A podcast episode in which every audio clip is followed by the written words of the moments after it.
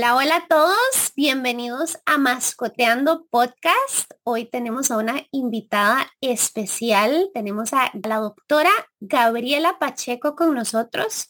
Ella es etóloga y ella creo que nos puede contar un poquito más lo que es la etología. Gaby, ¿cómo estás? Hola, ¿cómo vas? Muchísimas gracias por la invitación. Aquí feliz de estar compartiendo un poquito de todo lo que es la etología y lo que yo hago. No, felices, felices. Bueno, yo emocionadísima de tenerte por acá porque realmente la etología es una rama súper importante y que realmente no conocemos tanto de ella. Contanos un poco qué es la etología.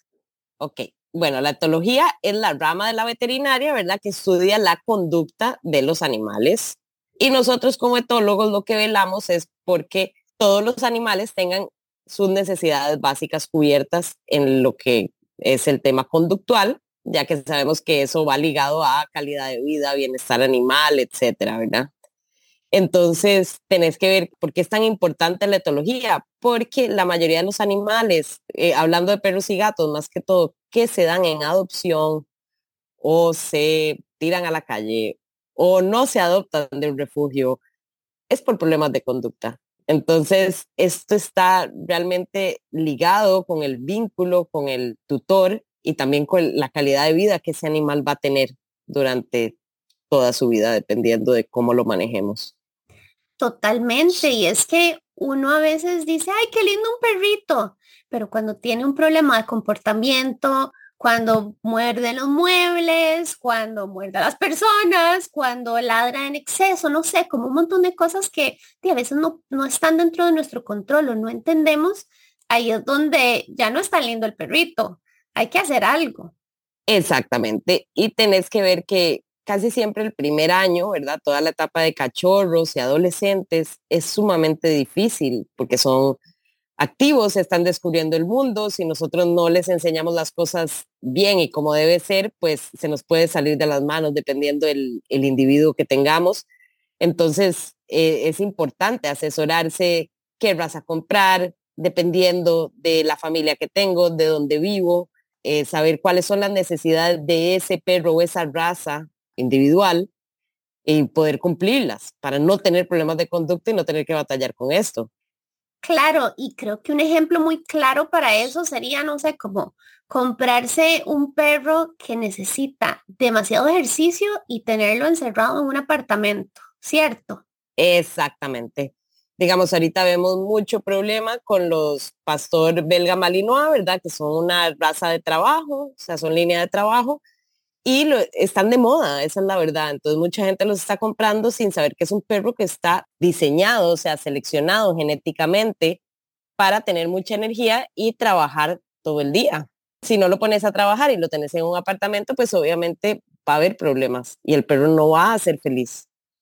Claro, va a ser un perro completamente amargado y posiblemente ¿qué problemas podríamos ver? Que se empieza a comer los muebles, que se orina adentro. Eh, claro, problemas de agresión también, porque el perro está tan frustrado, sus necesidades básicas no están cubiertas, entonces empieza a tener cierta agresión, que ladra, reactividad en los paseos. Entonces todo esto hay que pensarlo.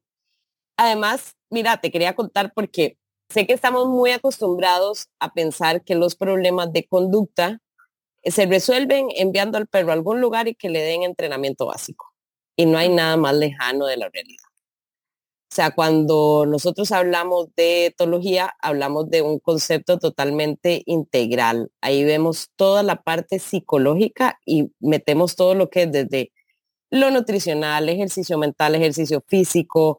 Tratamos de hacer contracondicionamientos, habituaciones. O sea, esto no tiene que ver nada con obediencia básica. Eh, hay, la gente tiene que entender que si yo tengo un perro que tiene un problema de agresión, de nada sirve enseñarle a que se siente, que se eche, que se quede quieto. Es como si te dijera que una persona con ataques de pánico le vas a enseñar a leer y escribir. Perfecto, a leer y escribir genial, pero sigue teniendo ataques de pánico. Entonces hay que dividir estas cosas, ¿verdad?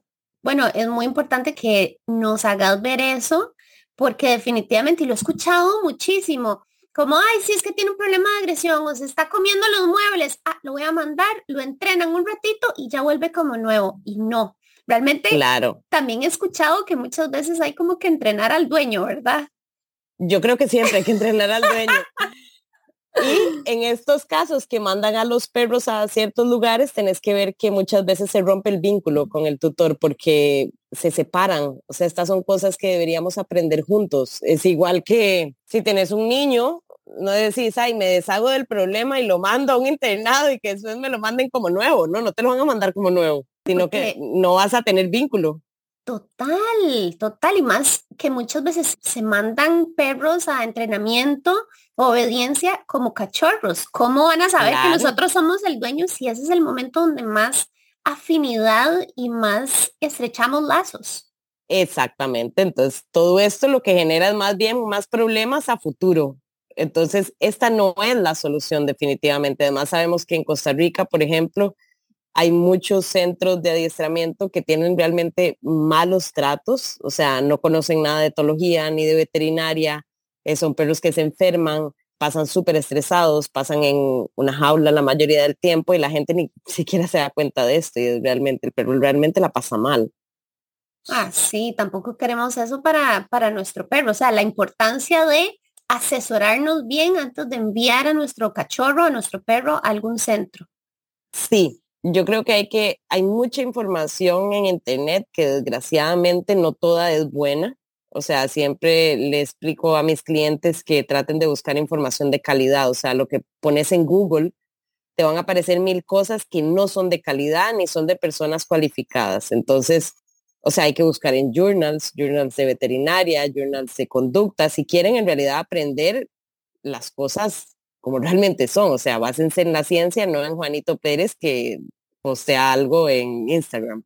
Entonces es importante que busquen información de calidad, no se guíen por todo lo que ven en redes sociales o en Google. Y existe mucho apoyo, o sea, cursos online en donde te dan apoyo. Yo tengo varios, tengo varios colegas que tienen varios, en donde la gente los puede llevar, son accesibles para todo el mundo, o sea, no son caros. Y la gente puede aprender cuáles son las necesidades de su perro, de su gato, o sea, las cosas básicas que necesitan saber. Porque si no es muy difícil aprender las necesidades básicas de cada individuo por Google, no lo vas a hacer o lo vas a hacer mal. Totalmente. Y a ver, tener una mascota no es tan fácil, no es como, ay, me lo compré o lo adopté y ya un adorno más en la casa. Hay que dedicarle tiempo, hay que dedicarle dinero y hay que dedicarle de cariño y atención. Exactamente, o sea, tener perros o gatos quita mucho tiempo y quita mucho dinero.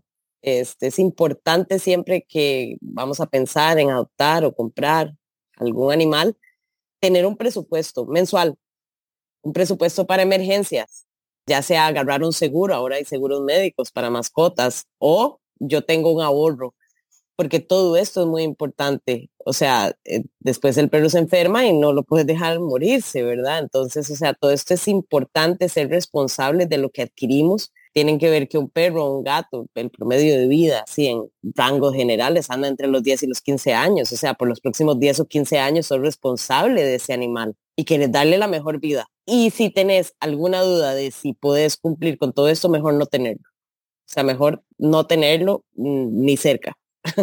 Total, no, sí, por supuesto, hay que, hay que evaluar todo esto porque sí, un cachorrito se ve lindísimo, pero después vienen los problemas y eso era lo siguiente que te iba a preguntar, ¿qué consejos vos le podrías dar a un futuro dueño de mascotas, alguien que está pensando hacerse un perro? Que se asesore. O sea, existen test que nosotros los etólogos hacemos para ver cuál es como el match en cuanto a personalidad de un perro a la persona.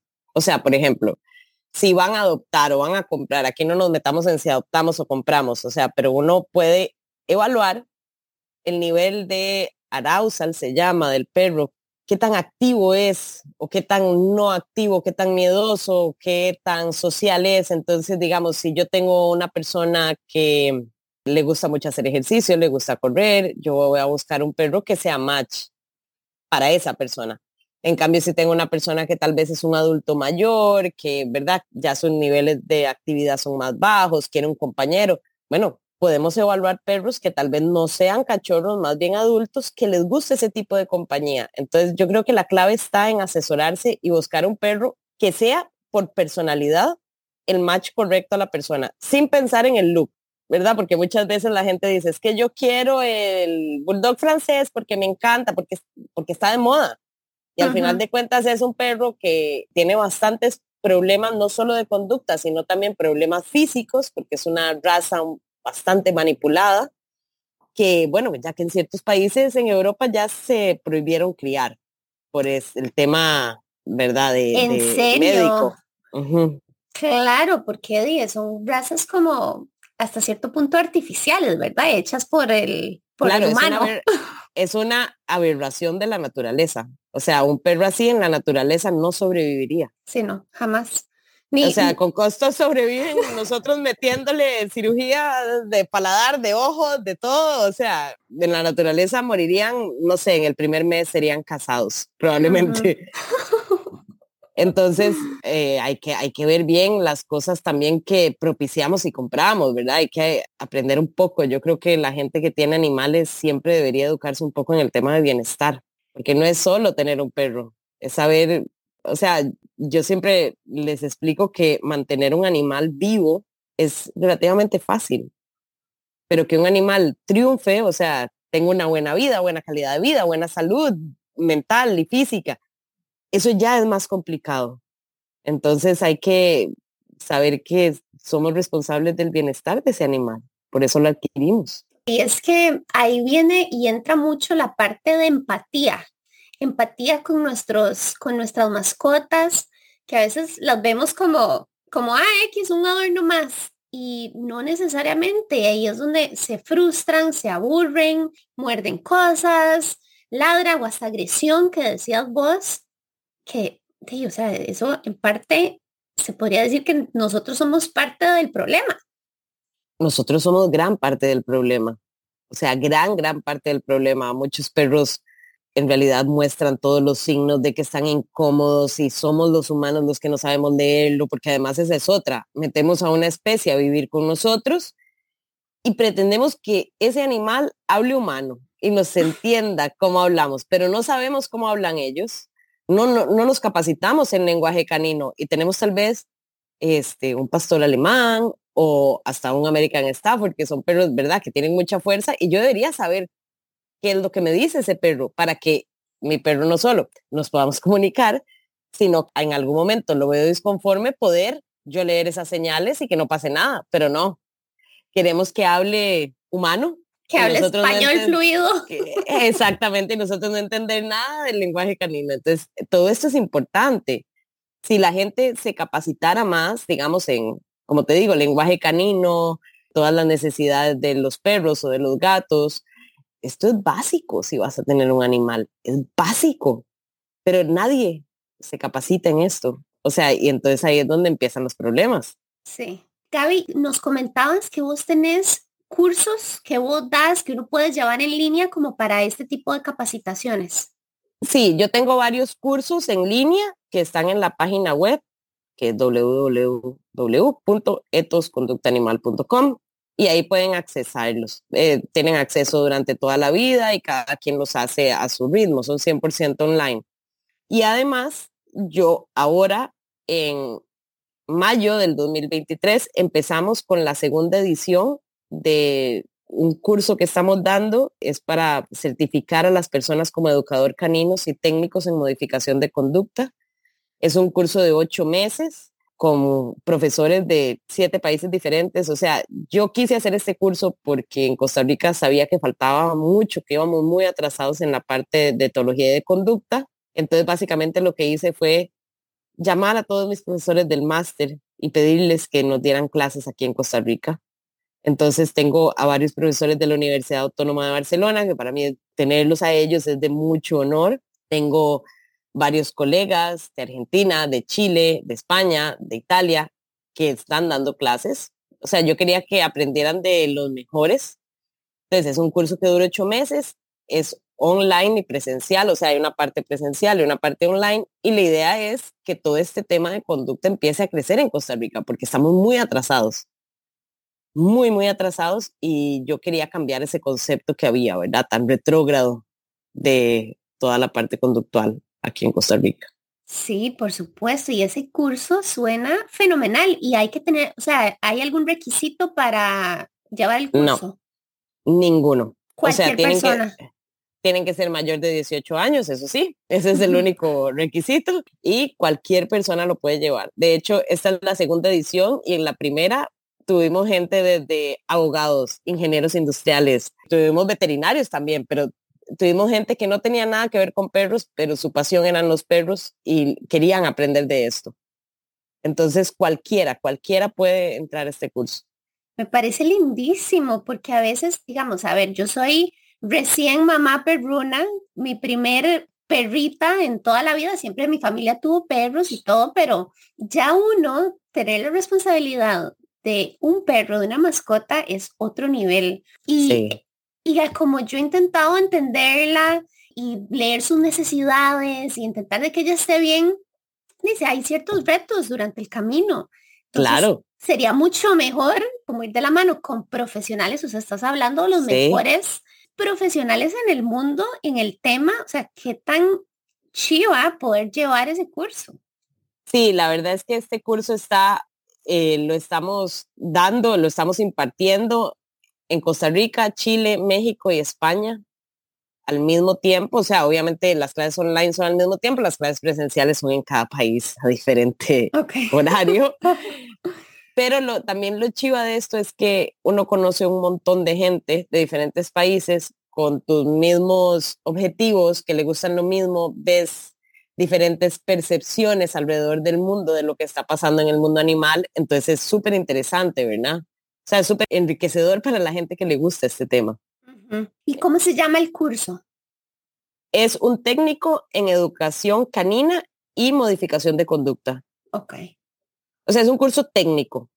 No es un curso para, o sea, cualquiera lo puede tomar, pero es un curso técnico, o sea, para la gente que como que en realidad es muy apasionada en este tema, porque son ocho meses intensos, tienen que estudiar, tienen que practicar, o sea, hay exámenes, es una titulación internacional, entonces tienen que presentar un título ante la Asociación Española.